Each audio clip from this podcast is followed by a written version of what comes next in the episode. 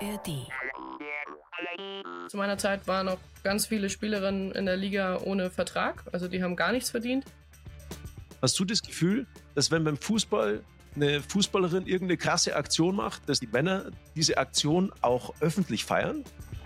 Und dann darauf zu warten, dass dieser Boom Mhm. kommen wird, der bei den Männern mal kam, das wird nicht passieren, weil die Geschichte anders ist und weil auch noch zu viele Vorurteile sind. Pizza und Pommes. Der BR24 Sportpodcast mit Felix Neureuter und Philipp Nagel. Hallo und herzlich willkommen zu einer neuen Folge und zwar zu der neuesten im neuen Jahr von Pizza und Pommes. Wup, wup, da sind wir wieder. Jawohl. Die Winterpause ist zu Ende. Happy New Year. Kommen wir zur alles entscheidenden Frage. Wünschst du Menschen tatsächlich jetzt noch ein frohes neues Jahr oder sagst du, boah, mittlerweile ist auch ein bisschen albern? Nee, ich wünsche allen immer halt. Und eben genau, weil es albern ist, mache ich's. Nein, aber es geht ja einem dann schon irgendwie so, wenn einer dann sagt, ja, gutes Neues noch, und da denkst du dir schon, ja, die ganzen Vorsätze sind eh schon vorbei, die man sich vorgenommen hat. Braucht man eigentlich nicht mehr. Aber macht man trotzdem. Absolut. Äh, wir starten auf jeden Fall fulminant in dieses äh, neue Pizza und Pommes Podcast. Ja, Almut Schuld ist gleich bei uns. Und ähm, wer nicht weiß, wer Almut Schuld ist, äh, sie ist nicht nur äh, Kollegin von dir quasi als ARD-Expertin, du für Ski, sie für Fußball. In allererster Linie ist es eine überragende äh, Fußballerin und ähm, ja, eine, die, mit der wir einfach heute über das ganze Thema Frauensport, Frauenfußball, wirtschaftliches Wachstum sprechen möchten. Und äh, sie wird auch gleich schon dabei sein. Deshalb sollten wir wenig Zeit verlieren, Felix, und uns schnell noch unsere berühmt-berüchtigte Challenge geben. Ja, und ich habe eine sehr schöne für dich, weil, ja, du hast ja gesagt, diejenigen, die sie noch nicht kennen, ja, sie ist Fußballspielerin. So, und das ist jetzt genau deine Challenge, mein Lieber. Du sollst sie fragen, auf welcher Position sie eigentlich spielt. Weißt du? Dass du. Ja, aber das würde ja bedeuten, dass ich mich wieder 0,0 vorbereitet habe. Dann denkt sie, ja, egal. Okay, egal, mache ich. Torhüterin ist sie, oder? ja, okay, ich, so, so ähnlich frage ich sie. Ähm, okay, pass auf. Ich werde äh, diesmal auch keine Gnade in diesem Jahr walten lassen. Ich möchte, dass du Almut äh, erzählst, dass du früher Frauenfußball ausschließlich wegen einer einzigen Sache geguckt hast, und zwar äh, in der Hoffnung, dass sich ähm, nach Ende des Spiels einige Spielerinnen ähm, die Trikots tauschen. Und es ist dir fürchterlich unangenehm, dass du früher so ein Showi warst. Mittlerweile schaust du es äh, auch aus anderen Gründen. Und ob ihr das schon öfter mal äh, jemand so ehrlich gespiegelt hat. Dass ich Fußball nur schaue wegen dem Trikottausch. Richtig. Das hast du schön auf den Punkt gebracht. nee, aber nein, ist gut. Ist gut, ist gut. Seid ihr fertig? Da ist sie! Let's go. Liebe Almut, Happy New Year. Ja, frohes neues Jahr. Wünsche ich euch auch. Wir wünschen dir nur das Beste fürs neue Jahr. Gesundheit, Glück äh, für dich und deine Familie natürlich, äh, sportlich, ja, nur das Beste. Für die Eltern immer noch ein bisschen Gelassenheit dazu, das ist nicht schlecht. Ah, Gelassenheit ist immer schön, ja, stimmt. Aber was wünschst du dir denn selber, Almut, für 2024? Mm, Also Gesundheit ist immer dabei. Ähm, zum anderen viel Freude, weil so ein Spaß, das ist, äh, so ein Jahr, das soll Spaß machen. Und eigentlich, dass ich mir keine Sorgen machen muss. Das wäre das Schönste. Liebe Freunde und äh, Zuhörerinnen von Pizza und Pommes, ähm, ich habe natürlich kurz vorhin erwähnt, dass äh, wir Almut Schuld als Gast haben, aber unsere Redaktion, die bereitet das natürlich auch immer richtig, richtig gut vor. Und die hat geschrieben, und deshalb Ehre wem Ehre gebührt, Almut ist Champions League-Siegerin 2014, Olympiasiegerin 2016, Europameisterin 2013, sechsfache deutsche Meisterin, achtfache Pokalsiegerin, ist eigentlich... Ähm, Almut Schuld ist das personifizierte FC Bayern des Frauenfußballs. Nur die Redaktion hat mir nicht drauf geschrieben, auf welcher Position du spielst. Und deshalb frage ich mal eben ganz sicherheitshalber blöd nach. Steht nämlich nur drauf Fußballerin. Du warst oder bist Torhüterin. Torhüter. Okay. Dass du das nicht weißt. Da hätte, die, da hätte die Redaktion dir ja auch noch ein paar Titel draufschreiben können. Also man kann ja als Torhüter noch eine Auszeichnung bekommen. Hast du welche bekommen? Ja, ich war auch Welttorhüterin und ich bin sogar die Welttorhüterin des Jahrzehnts von 2011 bis 2020. Meine Fresse, Philipp, ganz ehrlich, dass du das nicht weißt, das ist schon, das ist schon unfassbar eigentlich. Ganz ehrlich, ganz ehrlich. Ja, als ehemaliger Sportreporter. Naja, es geht halt um die Frauen, Felix. Das ist halt das Problem. Die Sportreporter fühlen sich immer in der Männerwelt wohl. Ja, aber das ist wieder so alibimäßig, was der Philipp da so abzieht und dann äh, Sport, ehemaliger Sportreporter. Come on, jetzt reicht jetzt, okay? Und Ich- so weiter und dann sowas. Torhüterin des Jahrzehnts. Das, hallo? Bevor wir wirklich äh, in unser Deep Dive-Thema reingehen, ich hatte es erwähnt, wir möchten heute über den Frauensport, Frauenfußball und ja, wirtschaftliches Wachstum sprechen. Vielleicht noch ein Thema, das die Sportwelt sicherlich in diesem Jahr wie kein zweites bewegt hat und auch noch nachhallen wird, weil wir wenige Tage äh, vor der Gedenkfeier sind. Ihr wisst, von wem ich spreche. Franz Beckenbauer ist verstorben. Vielleicht, das würde mich schon interessieren, von jedem mal nicht nur ein Statement, sondern vielleicht eine Anekdote. Gibt es irgendwas, Almut, was äh, dich auch mit dem Kaiser, mit Franz Beckenbauer äh, verbindet? Außer der Sport äh, und die Liebe zum Fußball, habt ihr euch mal irgendwo persönlich äh, treffen können? Tatsächlich ja. Wir waren mit der U17 bei der Weltmeisterschaft in Neuseeland. Es war die erste Weltmeisterschaft, die in dem Jahrgang ausgespielt wurde und uns kam Franz Beckenbauer besuchen. Ich weiß gar nicht, ob er noch einen anderen Termin hatte, aber wir waren in der Gruppenphase, da kam er das erste Mal vorbei und alle waren vollkommen ehrfürchtig, als er den Essenssaal betreten hat. Und eigentlich war er sehr nett, ähm, zuvorkommend, er hat eine tolle Atmosphäre verbreitet und ihm hat es anscheinend dann auch so gefallen, dass er zum, also er hat vorher schon gesagt, wenn wir es irgendwie um die Medaillen spielen, dann kommt er nochmal vorbei und er kam auch zum Spiel um Platz drei, kam er dann auch nochmal und hat uns dann beglückwünscht und begleitet. Das war eine sehr schöne Erfahrung, dass er sich auch dafür Zeit genommen hat. Stark. Das, aber das, die Geschichte zeigt doch, was für ein Mensch Beckenbauer war. Felix, du und der Kaiser, ihr, ihr habt bestimmt äh, ganz oft schon zusammen gegolft, oder? Gegolft tatsächlich nicht, aber meine Eltern, die kennen ihn oder haben ihn sehr, sehr gut gekannt. Und deswegen ähm, ist man dann natürlich schon von klein auf, habe ich den dann ja, ab und zu getroffen. Und als kleiner Knirps weißt du ja nicht so, was das für ein krasser Typ war. Und weiß als Kind, oder Papa hat es dann auch erzählt, auch wie der mit Kindern umgegangen ist, ja, so ganz, ganz natürlich, einfach ein normaler Mensch, der ein Weltstar war. Und mein Papa, der hatte es erzählt, wir hatten ein Sportgeschäft in Garmisch und dann war da die Eröffnung. Und der Franz Beckenbauer, der musste irgendwie zur WM-Auslosung nach Rom oder irgendwie sowas. Und er ist davor aber noch am Vormittag zur Eröffnung vom Sportgeschäft von meinen Eltern gekommen und ist erst danach dann weiter. Und das war ihm total wichtig, dass er da bei der Eröffnung von dem Sportgeschäft dabei ist und hat gesagt, nee, das nehme ich noch oder das machen wir noch und dann, und dann ähm, fliege ich weiter nach Rom da zu der, zu der Auslosung von der Weltmeisterschaft. Und das war der da auch. Also wenn der jemanden gern gemacht hat, dann hat er auch den Aufwand in Kauf genommen und hat es selbstverständlich gemacht. Aber ich glaube, solche Persönlichkeiten oder auch Vorbilder, die der Sport herausbringt, sind extrem wichtig für unsere Gesellschaft im Allgemeinen. Und auch wie viele Menschen er geprägt hat oder auch, oder auch andere Sportlerinnen und Sportler. Deswegen ist, glaube ich, auch der Sport so wichtig in unserer Gesellschaft und der Stellenwert des Sports, der müsste meines Erachtens hier viel, viel größer ähm, in unsere Gesellschaft integriert werden, weil diese Vorbilder, die vorangehen, die eben auch so viele Menschen bewegen können, das ist, glaube ich, in der heutigen Zeit sehr wichtig. Deswegen ist es so schade, dass auch so jemand wie ein Franz Beckenbauer von uns gegangen ist. Aber vielleicht auch ähm, ein Stück weit, dass der Tod so viele Menschen das nochmal in Erinnerung zurückbringt, so was hat er eigentlich für die Gesellschaft getan? Wie viele Menschen hat er bewegt? Was waren seine Beweggründe? Was waren seine Werte?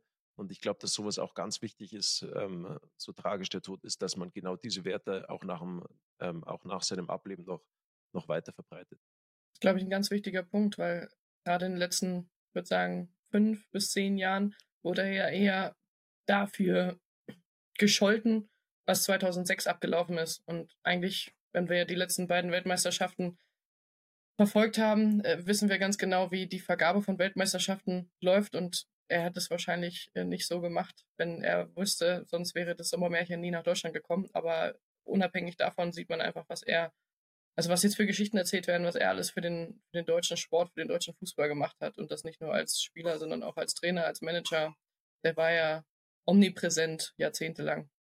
Er hat sich ja immer Zeit genommen für die Menschen. Immer Zeit genommen für die Menschen. Und deswegen ist es auch so wichtig. Du musst dir Zeit nehmen für die Menschen. Und das sind wir gerade auch bei dir, Almut. Ja? Du hast einen kleinen Menschen jetzt gerade. Du musst dir Zeit nehmen. Zeit für jemanden, haben, das ist, glaube ich, was, was, was, was ganz was Tolles. Ja, das sollten wir vielleicht kurz äh, aufklären. Von Almut Schuld ist gerade der kleine Sohnemann wach geworden. um 9.34 Uhr. Äh, der schläft ja offenbar gut durch, Almut. Ja, ja, wie immer. Also der wacht auch nie auf in der Nacht, der hat nie Hunger, der hat nie eine volle Windel. Das ist super angenehm. Also ein richtiges Sportlerkind. Wir reden ja oft über Fußball, über Männerfußball, heute mal explizit über Frauenfußball und den Wert des Frauensports im Allgemeinen. Und der ein oder andere Zuhörer von Pizza und Pommes wird sich daran erinnern, Mensch 2022, diese Fußball-Europameisterschaft der Frauen in England, boah, das war aber ein Ding. Stimmt, war es, denn es war tatsächlich das meistgesehene Fernsehevent in diesem Jahr. Das Finale England-Deutschland bei der Frauenfußball-EM 18 Millionen Menschen haben sich das in Deutschland angeschaut. Das sind Werte, da äh, träumen auch die Männer von. Und äh, damals waren sich äh, viele sicher, das wird jetzt einen regelrechten Boom auslösen im Frauenfußball und eben im Frauensport allgemein. Wir wollen wissen, wie sieht's damit jetzt aus? Eine Folge der EM. Immer häufiger finden Spiele der Frauenbundesliga in Männerstadien statt. Und das sorgt unter anderem für neue Zuschauerrekorde. Vergangene Saison waren so viele Zuschauer wie noch nie bei den Spielen. Aber noch verdienen die Vereine damit kein Geld. Die zwölf Erstligaklubs erwirtschaften pro Saison im Schnitt ein Minus von 1,5 Millionen Euro. Anders der Trend im Ausland. Vor allem in den USA wird Frauensport immer besser gefördert. Die Mannschaft Angel City FC aus Los Angeles zum Beispiel wurde von der Schauspielerin Natalie Portman gegründet. Ihr Ziel Frauensport mehr Aufmerksamkeit zu verschaffen. Es funktioniert. Der Club ist inzwischen 180 Millionen Dollar wert. Und der Angel City FC verpflichtet auch prominente Spielerinnen. Eine war 2022 die deutsche Nationaltorhüterin Almut Schuld. Was ist so besonders am Angel äh, City FC, Almut? Besonders ist zum einen natürlich die Gründungsgeschichte. Deutschland ist es so, dass man sich von unten hochkämpfen muss, von der Kreisliga bis oben in die Bundesliga. Und in den USA kann man einfach eine Lizenz kaufen, so wie für jede andere Profiliga auch. Das heißt, man gründet ein Franchise und sagt, ich bezahle genug Geld für die Lizenz, ich bin jetzt in der ersten Liga dabei. Und es war so in Los Angeles, dass es oder gibt auch immer noch zwei Männer-Erstligisten gibt. Und ja, die haben dann sich gedacht, warum gibt es eigentlich in einer Stadt, wo Fußball relativ groß ist und eine weltberühmte Stadt noch dazu ist, keine Frauenmannschaft. Also lass uns doch was gründen. Und dann haben sie sich überlegt, wir wollen nicht so kommerziell sein, wie es sonst üblich ist, vor allem im europäischen Fußball, sondern wir wollen was für die Gesellschaft schaffen. Und sie haben von Anfang an gesagt, dass zehn Prozent der Sponsoreinnahmen, egal von wem, in regionale Projekte gehen müssen. Das heißt, für Obdachlose, für Kinder, also Schulessen beispielsweise, für Kinder, die nicht im Vereinssport organisiert sind. Und da sind, meine ich, in der ersten Saison sind 35 Millionen an Sponsoreinnahmen zustande gekommen. Das heißt, dreieinhalb Millionen sind irgendwo in soziale Projekte gegangen. Und das ist in gewisser Weise unvorstellbar. Aber wenn man sich mal dieses Gedankenspiel erlaubt und sagt, Manchester United, FC Bayern München, Real Madrid, ähm, würden zehn Prozent ihrer Einnahmen einfach in soziale Projekte geben, wäre das irgendwie cool. Ja, und damit haben sie auch einen riesen Punkt getroffen in den USA, weswegen sie von Anfang an ausverkaufte Stadion hatten. Die Fans haben mitgemacht im Design vom, vom äh, Wappen, ähm, haben Fangesänge, Choreografien erarbeitet, einfach weil sie sich sofort mit dem Verein identifiziert haben. Und das, das war cool das zu sehen und da mal, auch wenn es kurz war, aber ein Teil davon zu sein. Mega, mega, mega. Das ist das, was ich schon oft mir mal gedacht habe. Wieso gehst du nicht her und nimmst 10 Prozent ja, der Transfersumme, wenn ein Spieler trans transferiert worden ist? 10 Prozent. Ja, du verkaufst einen Spieler, sagen wir mal, für 100 Millionen, dass es einfach wird. So 10 Prozent und diese 10 Prozent ähm, verteilst du in einen ähm, oder musst du in einen Fonds einbezahlen, wo die ersten, zweiten und die Drittligavereine mit dabei sind. Und dieser Fonds wird gerecht letzten Endes dann, dann aufgeteilt auf, auf, alle, auf alle Vereine. Und das Geld aus diesem Fonds muss, in, muss zum Beispiel in die Nachwuchsarbeit reingesteckt werden. Denke ich mir, denke ich mir oft so, das wäre eigentlich, weißt du, du würdest irgendwo eine Chancengleichheit auch bei den unterklassigen Vereinen ähm, herstellen und es wäre nicht so ein krasses Ungleichgewicht, was die finanziellen Mittel betrifft. Aber die Geschichte mit, mit, mit, mit der Charity, das ist natürlich eine Story, die kannst du perfekt verkaufen und ist, ist ja auch Wahnsinn. Voll. Ja, aber es zeigt vor allem generell, ne, der US-Sport, das Drafting-System bei denen in deren Ligen und so weiter. Also da ist ja genau alles darauf auch ein Stück weit abgerichtet, abgezielt, dass du eine Chancengleichheit hast und dass im Idealfall die kommende Saison die Karten auf Null gestellt werden und äh, die Karten, sag ich schon, alles auf Null gestellt wird und die Karten eben neu gemischt werden. Und äh, ich glaube nicht, dass das hier äh, das Ansinnen äh, im Profifußball auch Du bist Bayern-Fan, äh, Felix, und, und kennst da Jan und Jedermann. Ich glaube jetzt nicht, dass der FC Bayern sagt, ja, machen wir. Wir zahlen nämlich am meisten Transfersumme und deshalb geben wir auch 10% ab. Ähm, weil wo, wo fängst du an, wo hörst du auf? Ne? Ich habe gerade den US-Sport so als Beispiel, als leuchtendes Beispiel genommen und, und Almut mit ihrem, mit ihrer Geschichte zum Angel FC zeigt das auch. Und du darfst auch nicht vergessen, jetzt mache ich hier gerade ziemlich viele Fässer auf, merke ich gerade, aber zum Beispiel die Thematik, ähm, wenn du ähm, Prämien bekommst, ja, als äh, US-Nationalspielerin bekommst du exakt im, im, im Falle eines Titels dieselbe Summe wie bei den Männern. Das heißt, alles in den USA ist schon jetzt viel mehr darauf ausgelegt, dass du A, eine Gleichberechtigung hast und B, eben eine Chancengerechtigkeit. Und äh, das sind glaube ich, beides Punkte, wo, ähm, und damit mache ich jetzt meine Klammer zu, wo der deutsche Fußball und der deutsche Sport meilenweit von entfernt ist. Ja, aber auch der amerikanische Sport hat noch ein bisschen was zu entwickeln. Also es ist schon so, dass die Nationalmannschaften die gleichen Prämien bekommen, aber in den Ligen, die kannst du nicht vergleichen. Also die NWSL, das kann man noch offiziell einsehen, hat ähm, Minimum Salary von, ich meine, 38.000 Dollar pro Jahr und ein Maximum Salary, jetzt muss ich lügen, aber ich glaube 83.000. Also es ist auch nicht so, dass du in dieser Liga Millionen verdienst. Und du fühlst dich dort auch als Profi, weil du weißt, dass alle deine Mitspielerinnen auch dem Job nachgehen, davon leben können und auch ein professionelles Umfeld haben. Wie ist es bei uns? Ich glaube, das wäre jetzt in, in, an der Stelle mega spannend, weil, weil du die Einblicke auch ähm, zum deutschen Frauenfußball hast. Ähm, was ist da Spitze möglich? Also man hört ja immer so ein bisschen davon, auch jetzt nach wie vor, obwohl man Bundesligaspielerin ist, äh, kann man, so hört man zumindest manchmal noch nicht davon leben. Das ist richtig. Also es wird immer besser, also es wird immer mehr entwickelt, aber es ist schon noch viel Potenzial vorhanden. Ähm, ich weiß nicht, ob es das noch gibt. Also zu meiner Zeit waren noch ganz viele Spielerinnen in der Liga ohne Vertrag, also die haben gar nichts verdient. Das konnte passieren, gerade mit den jungen Spielern. Bei uns gibt es keine U19, also keine höchste Altersklasse, sondern Gesundheit, kleiner Mann. Gesundheit. Hm, das ist bei mir Standard. Ich arbeite die letzten vier Monate nur so, aber es funktioniert ganz gut. Ich finde, äh, Almut, ich finde dich übrigens Wahnsinn. Du machst in dem Podcast, hast einen kleinen Zwerg da auf. Ich finde es unglaublich, wirklich. Ja, danke. Ja, aber du bist Leistungssportlerin gewesen und, und haust dich, ich finde es wirklich, ich finde es unglaublich. Muss ich jetzt echt mal hier ein Riesenkompliment an dich raushauen. Auch, dass du sagst, so weißt du was, ich habe den Kleinen hier, aber wir machen trotzdem den Podcast. Das ist ja auch nicht irgendwie selbstverständlich. Also du bist schon, bist eine große, ja.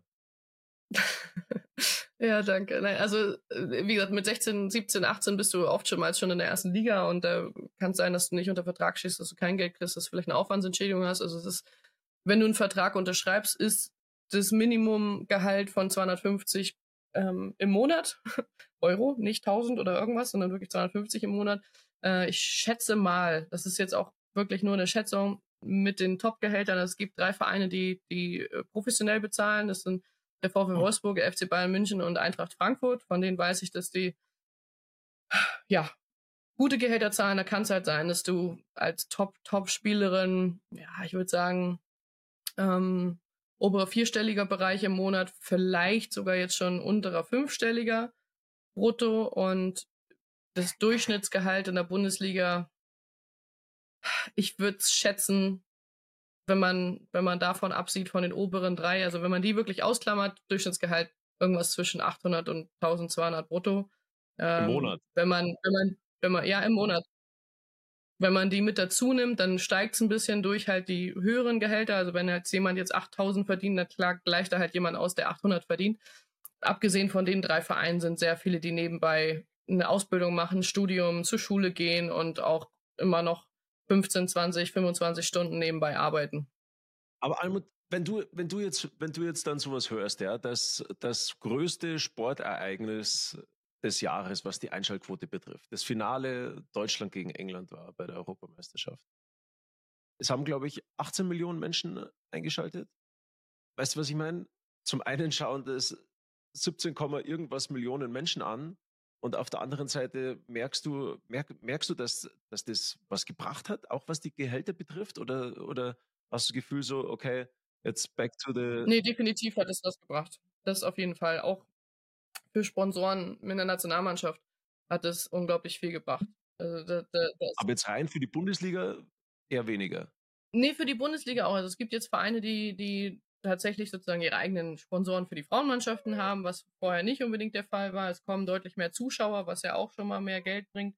Und es hat auch mehr Reputation allgemein für die Liga gebracht. Und auch die TV, ähm, ja, sind jetzt andere. Also es gab in dieser Saison schon ein Spiel, was auch in der ARD äh, zur Sportschau-Zeit lief, also samstags 18 Uhr, was vorher was vorher nie passiert ist und auch ZDF überträgt dann in teilweise Bundesligaspiele oder DFB-Pokalspiele und hat auch letztes Jahr das Champions League-Spiel über, äh, Champions League-Finale übertragen. Also es ist, es ist schon zu merken, dass es besser wird. Aber es ist immer noch viel zu tun. Du musst übrigens sagen, wenn du jetzt sagst, jetzt gehe ich doch mal eben kurz irgendwo hin, wickeln, Flasche machen, was auch immer, ähm, dann ja, darfst du jederzeit den Mami-Joker, den Mami-Podcast-Joker äh, ziehen. Da sage ich Bescheid, aber bis jetzt bis jetzt läuft's. Aber von Felix, das Thema würde ich gerne aufgreifen. Was ist denn jetzt am Ende vom Boom denn wirklich übrig geblieben? Weil, korrigier mich, Almut, dadurch, dass die WM dann wieder enttäuschend war unterm Strich, äh, ist gefühlt dieser Hype dann auch wieder ein bisschen abgeebbt. Oder nehme ich das falsch wahr als Ex-Sportreporter? Also es hätte noch mal richtig explodieren können mit einer guten Weltmeisterschaft. Das definitiv, das ist es leider nicht, aber der Hype hat nicht komplett abgenommen. Also wir hatten jetzt auch schon in, in dieser Saison in der Frauenbundesliga einen, einen super Schnitt äh, vom, von der Zuschauerzahl her und auch schon diverse Highlightspiele. Also Werder Bremen ist wieder mal ins große Stadion gegangen, der erste FC Köln hat es auch vor. Und das, das gab es in den letzten zehn Jahren eigentlich nie. Also das ist, das ist schon wichtig. Oder ich habe jetzt auch gelesen oder gehört, dass Werder Bremen zu dieser Saison das erste Mal eine eigene Kabine fürs Training hatte und nicht immer ja eigentlich eine Durchlaufkabine, wo man wo man seine Sachen hinschleppt und wieder zurückschleppt jeden Tag. Und das ist natürlich auch ein Fortschritt der Professionalisierung. Ich habe tatsächlich gelesen, dass äh, Deutschland jetzt auch so eine Art Angel äh, City FC äh, bekommen hat, und zwar Victoria Berlin. Du wirst bestimmt davon mitbekommen haben. Almut Franzi van Almsee, Caroline Kebekus und Maria Höfel-Riesch haben dort einen Club gegründet. Da muss man sagen, Maria Höfel-Riesch und Ka Caroline Kebekus sind, glaube ich, mit eingestiegen nachher, als er schon gegründet war. Aber das will, ich will den Aufwand nicht ähm, oder den, äh, das Engagement nicht schmälern. Nein, aber mh, hm, gut, dass du es dann nochmal hier kurz äh, richtig stellst, beziehungsweise einordnest. Aber zeigt es nicht auch, dass, was du gerade auch sagst, der Hype ist nicht abgeebbt, weil sonst hätten die das ganz sicher nicht gemacht. Geld verbrennen wollen die auch nicht. Ja, das ist richtig. Und vor allem hat Victoria Berlin was für sich selbst getan. Also ich, das ist dieses kleine Angel City FC, wie du schon angesprochen hast. Aber sie haben auch damit Druck auf andere ausgeübt. Also seitdem ist Hertha BSC in Berlin plötzlich eingestiegen in den Frauenbereich, was vorher immer abgelehnt wurde. Äh, Union Berlin hat sich gedacht, hm, naja, wir wollen ja eigentlich auch aufsteigen und jetzt haben wir durch den überraschenden Erfolg der Männer in den letzten Jahren äh, ein bisschen Geld über und sie haben jetzt alle Spielerinnen von, von Haus aus angestellt. Die verdienen jetzt alle professionell, die verdienen teilweise mehr als in der ersten Liga, obwohl sie in der dritten Liga spielen. Und das ist garantiert nur passiert, weil es Victoria Berlin gibt und Victoria Berlin gesagt hat, wir machen das jetzt. Und das sind tolle Nebeneffekte, aber ich finde es auch super, dass sich so viele Prominente engagieren, um dieses Projekt zu unterstützen. Und ich drücke Ihnen sehr die Daumen, dass Sie Ihren Fünfjahresplan auch verwirklichen können. Sie wollten innerhalb von fünf Jahren in der ersten Liga sein. Ähm, ein bisschen was haben Sie noch zu tun, sind leider letztes Jahr in der Relegation gegen den HSV gescheitert, wo ich mich natürlich auch freue, wenn der HSV, der nämlich früher auch mal ihre Frauenmannschaft abgeschafft hat, dass sie jetzt wieder äh, den Gedanken gefasst haben, sie wollen doch in die erste Liga kommen. Also ich muss ja sagen, ich habe ich hab früher Frauenfußball eigentlich eher so angeschaut, dass ich gehofft habe, dass nach dem Spiel irgendwie ein Trikottausch vollzogen wird. Warst du so wie die ganzen Männer in den letzten 50 Jahren? Aber das hat sich ja schon ein Stück weit auch, auch geändert. Dieses Schema ja von dem Hoffen auf den Trikottausch, auf wirklich Seriosität, wo du auch eine Fankultur aufbaust, das das hat sich ja schon auch ein Stück weit entwickelt. Und ich glaube auch, dass dieser Hype von der EM, das dauert, bis die nächste Generation, die jungen Mädels, die sich das Spiel angeschaut haben, dass die nächste Generation dann, dann, dann größer wird und so etwas muss sich ja ein Stück weit auch, auch entwickeln. Ja? Und ich glaube schon, dass dann in fünf bis zehn Jahren da von diesem Hype dann richtig profitiert wird. Aber wir hatten es doch vorhin mit Beckenbauer und den Vorbildern. Das wäre ja dann schon ziemlich cool, wenn der Frauenfußball ähm, Vorbilder generieren könnte, die, ich sage jetzt nicht auf einem Niveau von Beckenbauer, das, das wird es ja vielleicht auch kein zweites Mal mehr geben, aber ihr wisst, worauf ich hinaus will. Es wäre ja vielleicht auch für den Frauensport extrem wichtig, wenn du auch hier eine, eine Galionsfigur hast, ein, ein, ein, ein Vorbild für eine ganze Generation, woraus sich danach dann auch das Interesse und, und ähm, wie soll ich sagen, die Sichtbarkeit des, des ganzen Sports rausher nährt. Ähm, aber das hast du, hast du jetzt ja auch zum Beispiel mit Alexandra Popp, die mittlerweile in aller Munde ist und die jeder in Deutschland kennt, oder sagen nahezu jeder in Deutschland kennt. Ähm, das, ist, das ist schon schön zu sehen, dass es ja so voll solche Vorbilder gibt. Und auch bei mir, ich stelle fest, dass jetzt teilweise auch die, die Väter von Fußball lernen kommen und dann sagen, hey, können wir ein Foto machen? Mein zwölfjähriger Sohn ist Fan von dir, der kennt dich. Und du denkst, ach, sowas. Also das war vor zehn Jahren noch ganz, ganz anders. Da war das eher in einem kleineren Kreis für den weiblichen Fußball. Und jetzt ist es schon größer geworden. Es gibt einzelne Gesichter und dadurch schafft man das vielleicht auch, dass mehr Nachwuchs generiert wird. Aber dann eine ganz wichtige Frage, Almut. Ist es denn dann so, dass wir auch sagen können, es ist alles in Ordnung, es läuft alles äh, genau? Nein, nein, nein, nein. So nein. nämlich. Es ist natürlich nicht alles in Ordnung. Du hast immer noch die ganzen. Ich dachte jetzt einfach nur, so Fazit des Podcasts ist, ja, brauchen wir jetzt einfach nur noch ein bisschen Zeit. Ja, läuft doch alles. Da läuft doch alles. Nee, äh, offenbar nicht. Jetzt hau mal einen raus, wo, wo eben doch noch richtig Nachholbedarf ist.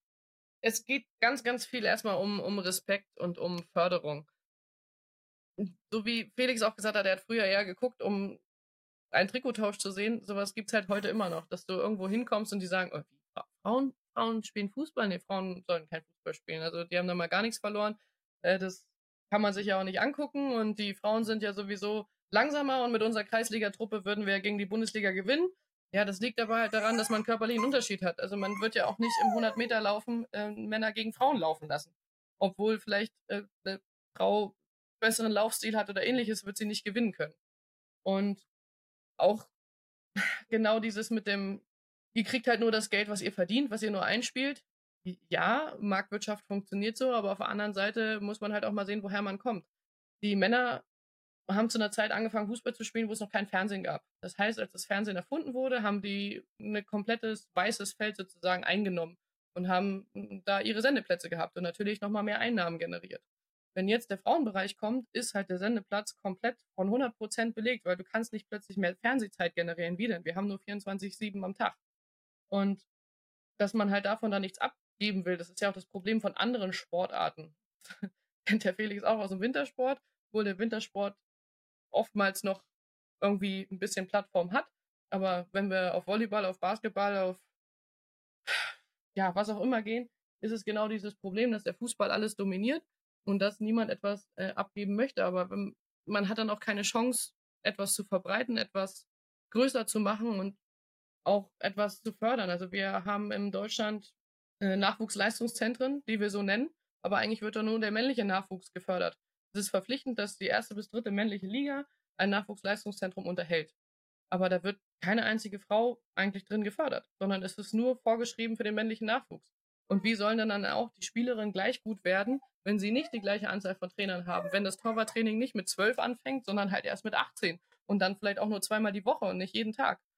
Also das ist, sind, sind viele Punkte, an denen man arbeiten muss. Zum einen den Respekt vor der Sportart und halt auch die Möglichkeit, sie als vielleicht Startup oder als Business Case zu sehen und wahrzunehmen und auszubauen. Das wird nicht von heute auf morgen passieren.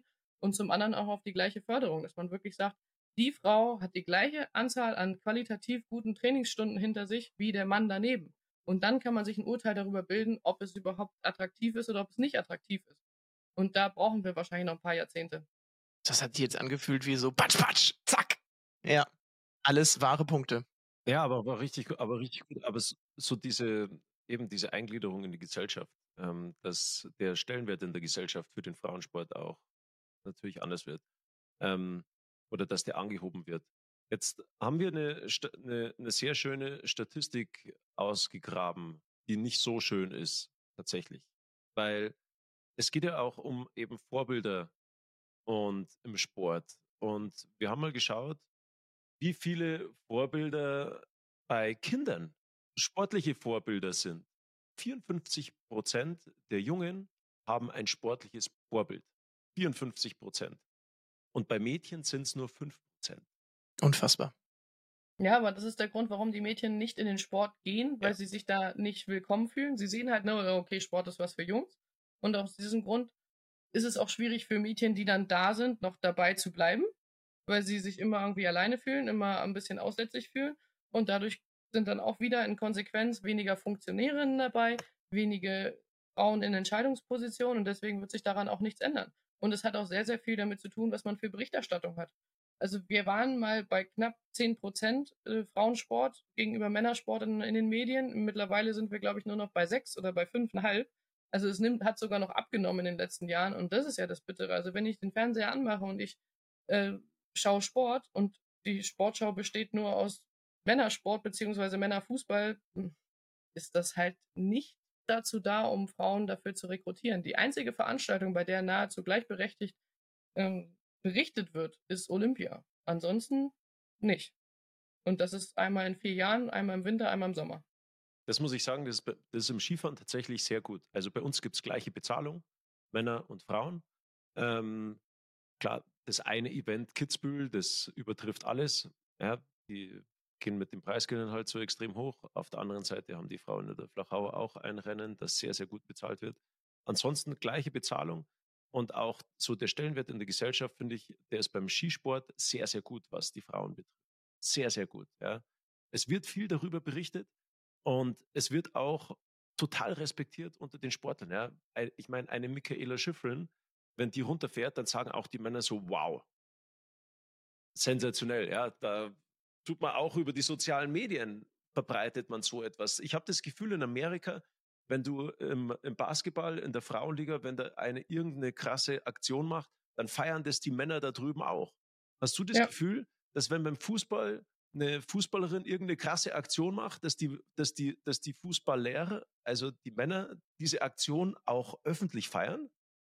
In anderen Ländern, also in Spanien, in England ist es so langsam auf dem Vormarsch, dass genau das passiert. Dass zum Beispiel aus dem gleichen Verein oder auch von der Nationalmannschaft dann äh, auch ein Post kommt, ein Co-Post, Unterstützung.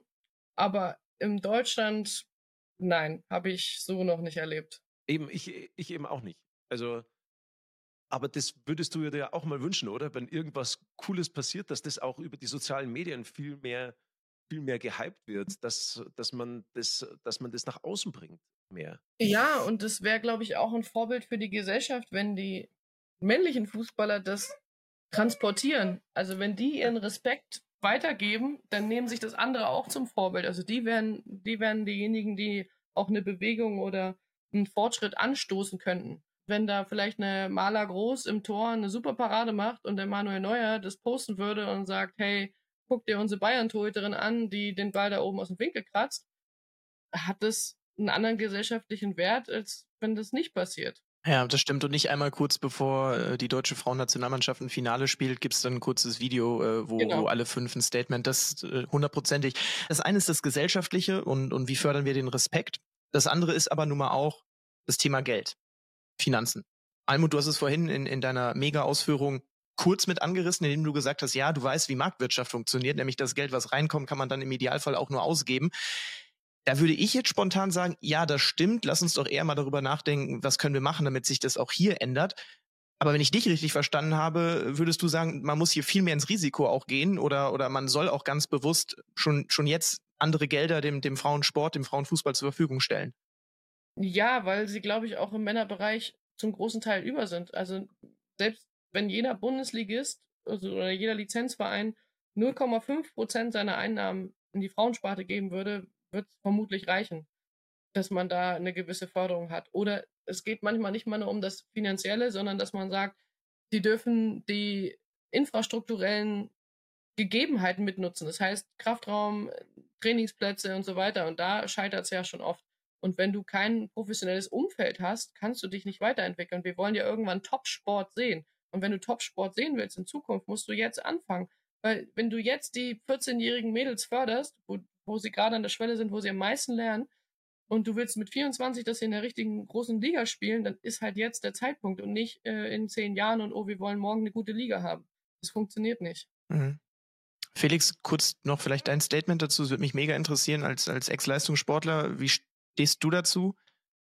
Also das, das Thema Kohle, ne? Ähm, weil wir in Deutschland hatten das bis, glaube ich, ging es hoch bis zum Bundeskanzler, der gesagt hat, äh, nee, gleiche Prämien ähm, jetzt nicht zwingend. Ja, aber gleiche Prämien, da muss ich auch nochmal, Entschuldigung, nochmal kurz einhaken. Es geht doch gar nicht darum, um die Nationalmannschaftsprämien. Da hat doch keine Nationalspielerin hat das gefordert, dass wir gesagt haben, wir brauchen Equal Pay. Äh, es geht wirklich eher darum, was man für eine Lebensgrundlage hat. Die Nationalspielerinnen, die schon wirklich dabei sind und international spielen, das sind ja noch die, denen es am besten geht. Da brauchst du nicht noch das Geld auf den größten Haufen zu werfen, sondern es geht halt darum, was in der Bundesliga passiert. Dass sich Mädels freinehmen müssen von ihrem Job, weil ein Spiel unter Woche am Montag oder am Freitag stattfindet und die das dann unter der Woche arbeiten, also nacharbeiten müssen und dann vielleicht noch eine Trainingseinheit gestrichen werden muss. Oder dass sie ihren freien Tag, den sie eigentlich zur Regeneration bräuchten, äh, nehmen, um zehn Stunden zu arbeiten. Und das ist ein Fehler im System. Und wenn du das dann hörst, dass eine Spielerin irgendwie aus der Bundesliga 250 Euro im Monat bekommt, das ist ja irre. Und es geht ja auch für mich um die Nachwuchsförderung. Also sagen wir mal jetzt bei mir, ich habe Zwillinge mit Junge und Mädchen, das heißt gleich alt. Und die würden jetzt irgendwie beide ins Fördersystem einsteigen. Vielleicht an der Schwelle U15 irgendwo hin. Dann kann es sein, dass der Junge mit dem Fahrservice abgeholt wird, vielleicht einen Platz im Internat bezahlt bekommt, ähm, siebenmal die Woche Training hat, einen kompletten Trainerstab mit Athlet, Trainer und so weiter. Und dass es beim Mädel jetzt so wäre, ja, äh, da müssen die Eltern leider selber das Mädel zum Training fahren, ähm, müssen die Fußballschuhe selber kaufen, hat halt leider keinen Athletiktrainer äh, und wir kommen auf vier Einheiten die Woche. Aber genauso war es doch im Männerfußball auch, bis eben dann das ganze abartig viele Geld genau in dieses System gekommen ist. Und erst dann haben sich diese Strukturen nachträglich daraus entwickelt. Damit will ich jetzt nicht sagen, hoffentlich wird es dann irgendwann eins zu eins bei den Frauen auch. Also ich bin schon bei dir, dass, dass da der Männerfußball, ähm, sei es 0,5 Prozent oder was auch immer, dass man, dass man da was findet, finde ich irgendwie mega gut. Aber jetzt nur zu sagen, Status quo ist es so, ja. Der, der Junge würde vielleicht von einem Fahrservice abgeholt werden, aber nur in Folge, weil so viel Geld in diesem System drin ist.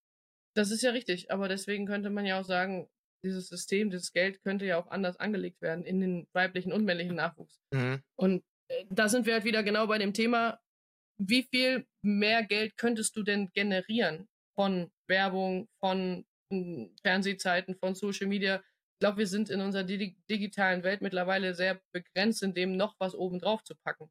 Und das ist ja auch das, das Riesenproblem. Du kannst die Fernsehgelder noch in noch mehr Länder verkaufen, die vielleicht noch keinen Fußball gucken, aber in Deutschland sind wir ausgeschöpft. Und da kann ich einfach der Frauenbereich sagen, ja gut, dann ähm, übertragen wir jetzt auch zehn Spiele in der Woche im Fernsehen. Nee, dafür ist kein Platz da, weil der halt vom Männerbereich eingenommen wird.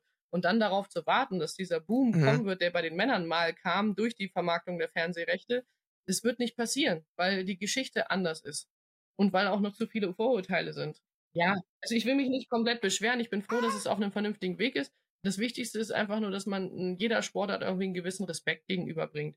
Und dass, dass man vielleicht auch mal links und rechts schaut. Das, das ist das Beste. Und dass man sich auch mit der Gesch Geschichte beschäftigt. Am Schluss noch einmal, ist das typisch deutsch? Ja, irgendwie ja. Also in anderen Ländern, egal ob es, sagen wir mal, Großbritannien ist, sie sind ja, seitdem sie die Olympischen Spiele 2012 in London ausgerichtet haben, sind die eine super professionelle Sportnation, die sagen, hey, jeder Sportler, der die Chance hat auf eine olympische Medaille, muss Profi sein und wird auch professionell irgendwie aus dem Topf für die Olympischen Spiele bezahlt. Und in den USA ist es ja auch nicht viel anders. Es ist jede Sportart, also das ist ja Wahnsinn, was die alles für Sportarten am College, an der Universität und sonst wo haben, die bezahlt werden und die, die gleichberechtigt gefördert werden. Da sind wir in Deutschland schon anders, weil wir sind vermutlich verhältnismäßig gerechnet an den olympischen Medaillen, die wir in den letzten 20 Jahren gewonnen haben, die Nation, die am wenigsten Geld in ihre Sport, Sportler investiert und wo die wenigsten Sportler Profis sind, würde ich schätzen. Ich, ich habe jetzt aber auch mal eine Frage, weil ich mir da ganz bewusst mal in die eigene Nase fassen äh, möchte, weil Almut auch sagt, es geht auch um Respekt. Und du kannst jetzt auch gerne sagen, oh, richtig draufhauen, ne? Weil natürlich hat der Felix Neureuter noch nie nur Frauenfußball wegen dem Trikottausch geguckt. Das war genauso eine alberne, vielleicht im Nachhinein äh, Gagfrage wie bei mir. Frag sie mal, welche Position sie spielt. Ja, eure Challenge ist okay. Ist es, ja, genau, richtig. Tada. Ähm, ist es, äh, hast du ja wahrscheinlich eh vermutet, aber ist es, wo du sagst, ja, okay, man, man darf ja ruhig mal einen Gag machen und das soll ja auch alles irgendwo Entertainment sein und, und äh, Spaß machen, oder sagst du, genau da fängt es an, indem ein äh, Männersport-Podcast äh, genau noch hier mit solchen albernen Klischees spielt. Jetzt, jetzt mal ehrlich, würde mich mal interessieren. Darum geht's ja in gewisser Weise, dass du Missstände ansprichst und darüber sprichst, um, um die Leute anzuregen, sagen wir mal nach dem Podcast kurz zu googeln, was sie denn finden und äh, das dann weiterzutragen, dass sie deswegen dann auch ein, ein Frauenspiel gucken, weil sie sagen, oh ja, stimmt, die Alexander Popp, die wollte ich schon immer mal live sehen, wann spielt die denn mal in meiner Nähe? Oder wer ist denn diejenige, die immer die Flanken schlägt, damit sie Kopfballtore machen kann? Oder Almut Schuld einen, einen Ball aus dem Winkel rausfischen äh, sehen. Es wird ja vielleicht auch nochmal wieder so weit sein, oder? Ich, ich hoffe es. Wer weiß. Gucken wir mal. Ich muss erstmal einen Verein finden. Ähm, aber schlimm finde ich, wenn du zum Beispiel in Verhandlungen gehst und dir die Geschäftsführung oder die Vorsitzenden oder wer auch immer von Vereinen, Verbänden entgegenkommen und sagen, ganz ehrlich, ihr Frauen, ihr habt sowieso nichts verdient. Und dann macht halt das alles keinen Spaß. Dann bist du echt sauer und denkst dir, wozu bin ich Leistungssportler?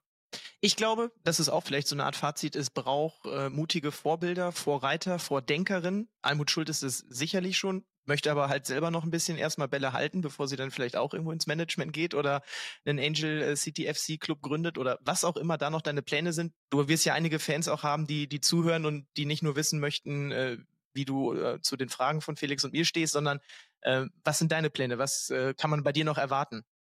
Ich versuche gerade aufzutrainieren und hoffe, dass ich noch mal einen Verein finde. Also ich wäre jetzt soweit, dass ich irgendwo ja, vermutlich ein Probetraining machen muss, jetzt als dreifache Mama. Ich hoffe, dass mich irgendwie noch ein Verein nimmt mit so vielen Kindern im Hintergrund, weil das in Europa noch immer ähm, nicht gang und gäbe ist. Aber für den Fall, dass es nicht mehr funktionieren sollte, ja, habe ich ja das Glück durch die ARD, dass ich schon mal äh, ja weiterhin die Chance bekomme, mich außerhalb des Platzes zu beweisen und das mir großen Spaß macht. Und dann werden wir mal sehen, was in Zukunft so passiert. Also ich habe auch einen Trainerschein, ich habe ähm, Sport studiert und hoffe, dass ich irgendwie immer mir keine Sorgen machen muss, wie das Leben weiterläuft und dass ich meine Kinder ernähren kann. Aber bin davon eigentlich überzeugt, weil jeder, der Arbeit möchte, wird, wird Arbeit finden. Almut, wir entlassen dich jetzt. Wir haben noch Wer wird Millionär gleich am Start. Ähm, vielen, vielen Dank. Almut, du kannst, weil du noch Sport machen äh, wolltest. Felix hat dich entlassen oder ähm, gemutet als, als dann, Joker. Ja, äh, wir können es ja mal versuchen. Ich kann mich ja zwischendurch muten und dann versorge ich schon mal den, den Lütten ein bisschen hier. Weil richtig geiles Wer wird Millionär heute. Äh, das Quiz Bootcamp, wie wir es jetzt äh, nennen, also sagen wir mal Frauensport Spezial ein kleines. Äh, lass uns direkt loslegen. Und zwar, welche Biathletin hält den Rekord für die meisten Gesamtweltcup-Siege in der Geschichte des Biathlons? Magdalena Forsberg. Bäm, Junge, können wir direkt ein weitergehen. Ja, ich äh, dachte, vielleicht kriegen wir dich aufs Glatteis. Komm, mach weiter. Ja, Felix, wir haben erste Folge 2024. Ich will, dass du ja auch mit einem guten Gefühl, ne? Ende des Jahres sehe ich dich da auf dem Stuhl vom Günni. Äh, Frage zwei: Bei welchem Sportereignis wurde der Weltrekord für die meisten Zuschauer bei einem Frauensport-Event mit 92.000 Zuschauern aufgestellt? Sportereignis, Frauensport, meisten Zuschauer ever. Antwort A. WM Softball-Finale zwischen Großbritannien und den USA. EM-Finale 2022 zwischen England und Deutschland im Wembley-Stadion. C. Ein College-Volleyballspiel zwischen Nebraska und äh, Omaha. Oder Antwortmöglichkeit D. Basketballfinale 2023 zwischen Las Vegas und New York. Basketball glaube ich nicht. Nee. Oh, Basketball kann eigentlich nicht sein. Also College, warum nicht? Manchmal gehen die in so verrückte Sachen, aber Softball, also die erste Antwort kann ich mir gut vorstellen. Aber Wembley Stadion hat nur 90, deswegen kann es nicht sein. Ähm, es hätte sonst noch, aber Camp nur, wo wir gespielt haben in der Champions League, waren knapp unter 92, waren glaube ich 91.400 etwas. Deswegen war es nicht in der Auswahl bei dir.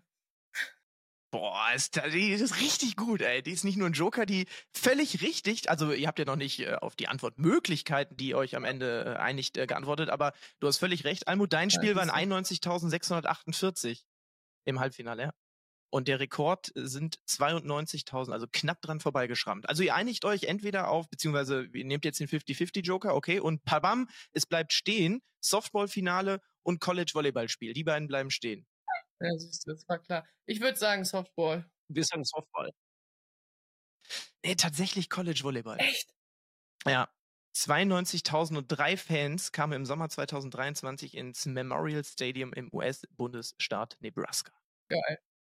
Ja, die Amis, ey.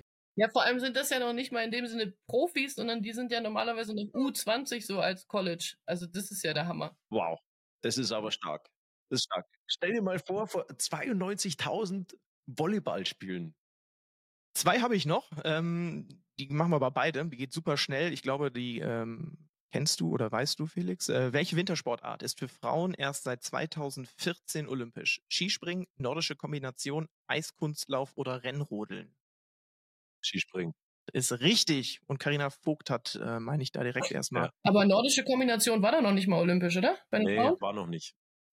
Die letzte Frage, da darf Almut aber wirklich nur als Joker, äh, ähm, weil nicht sofort jetzt hier wie Müll aus der Pistole äh, antworten. Und zwar, wie oft wurde die deutsche Fußballnationalmannschaft der Frauen Europameister? Drei, fünf, sechs oder acht Mal? Oh. Boah, Europameister. Drei, fünf, sechs oder acht Mal. Ja, da hast du jetzt einen richtig guten Telefonjoker, würde ich sagen. Ja, Almut, den würde ich auch sofort ziehen. Ja. Also ich, ich kann dir sagen, ich habe es nur einmal geschafft, aber die Generation vor mir haben es schon siebenmal geschafft. Dann kannst du es mal zusammenrechnen. Ja, also sind es acht, weil ich kann mich an zwei Ja. Europameisterschaftstitel nämlich erinnern. Aber dann ist, ja, dann ist Antwort B acht. Das ist völlig richtig und auch spannend, ne, wenn Almut sagt, äh, sie hat es nur einmal geschafft und davor ähm, siebenmal heißt, Deutschland ist das letzte Mal 2013, ne? 2013. Vielen, vielen Dank ähm, für alles. Liebe Almut, dank dir, dank dem kleinen Mann, ähm, dass der so brav war. Und ähm, ja, liebe Pizza- und Pommes-Zuhörerinnen und Zuhörer, ich hoffe, euch hat die Folge Spaß gemacht. Wir werden bald auch mit einem riesengroßen Bam werden wir dann gleich wieder aufschlagen, weil es ist nämlich Kitzbühel-Wochenende. Ja, das Wintersportereignis des Jahres dieses Jahr beim Skifahren. Es wird wieder spektakulär werden und da werden wir natürlich auch noch dann ein bisschen drüber sprechen. Ähm, Almut, danke dir und ich hoffe, wir sehen uns mal dann nicht nur hier über Videos, sondern mal persönlich. Würde mich sehr freuen. Ich danke auch. So, und ich möchte zum Ende auch noch kurz was loswerden. Und zwar, ähm, wir sind mit dem Kaiser eingestiegen und so möchte ich eigentlich dann auch äh, beenden. Äh, wer davon nicht genug bekommen möchte, der sollte sich den Podcast der ARD reinziehen. Beckenbauer, der letzte Kaiser von Deutschland. Und in diesem erzählt der Schauspieler und Fußballfan Sebastian Betzel die unglaubliche Karriere von Franz Beckenbauer nochmal nach. Lothar Matthäus kommt zu Wort, Arndt Zeigler, Joschka Fischer und äh, viele, viele andere sind äh, auch mit am Start. Also unbedingt reinhören. Und äh, bei uns, wie immer, ihr kennt es zum Ende, lasst ein Like da, lasst ein Abo da, fünf Sterne, wenn ihr uns mögt. Pizza und Pommes Liebe. Wir lieben euch. Ciao. Ciao. Pizza und Pommes. Der BR24 Sport-Podcast mit Felix Neureuter und Philipp Nagel. Weitere Folgen in der ARD Audiothek und überall, wo es Podcasts gibt.